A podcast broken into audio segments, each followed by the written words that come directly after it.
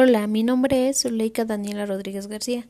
A continuación daré a conocer el título de mi infografía, el cual es Paredes en preescolar, objetivación de la infancia como construcción social. Fue la propuesta que elegí debido a que se me hizo muy interesante porque soy docente de preescolar.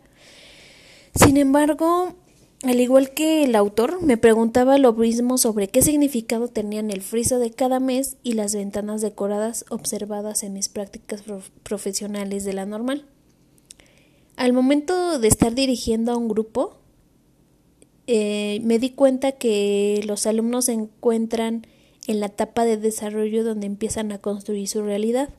Para mí no eh, esa, el friso y las ventanas decorativas eh, no para mí no son una rutina o un estereotipo el realizarlas. Son una estrategia que permite que los alumnos conozcan el tiempo en el que se encuentran además de estar eh, enterados sobre los acontecimientos sociales ocurridos durante los años debido a que aprenden mediante la interacción que tienen en su entorno. Eh, es importante mencionar que estas estrategias no deben ser largas, sino muy concretas. Mm, como máximo, eh, una duración de 15 minutos. Eh, el modelo educativo de la nueva escuela mexicana, aprendizajes clave de nivel preescolar, tiene el propósito de crear ambientes de aprendizaje que favorezcan al alumno a integrar nuevos aprendizajes mediante estructuras de conocimiento. ¿Esto qué quiere decir?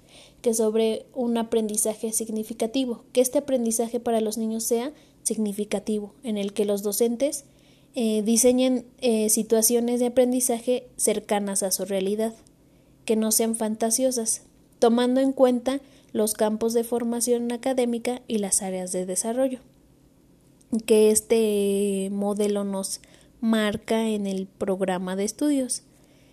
Eh, cada docente tiene su propia perspectiva sobre la objetivación de la infancia.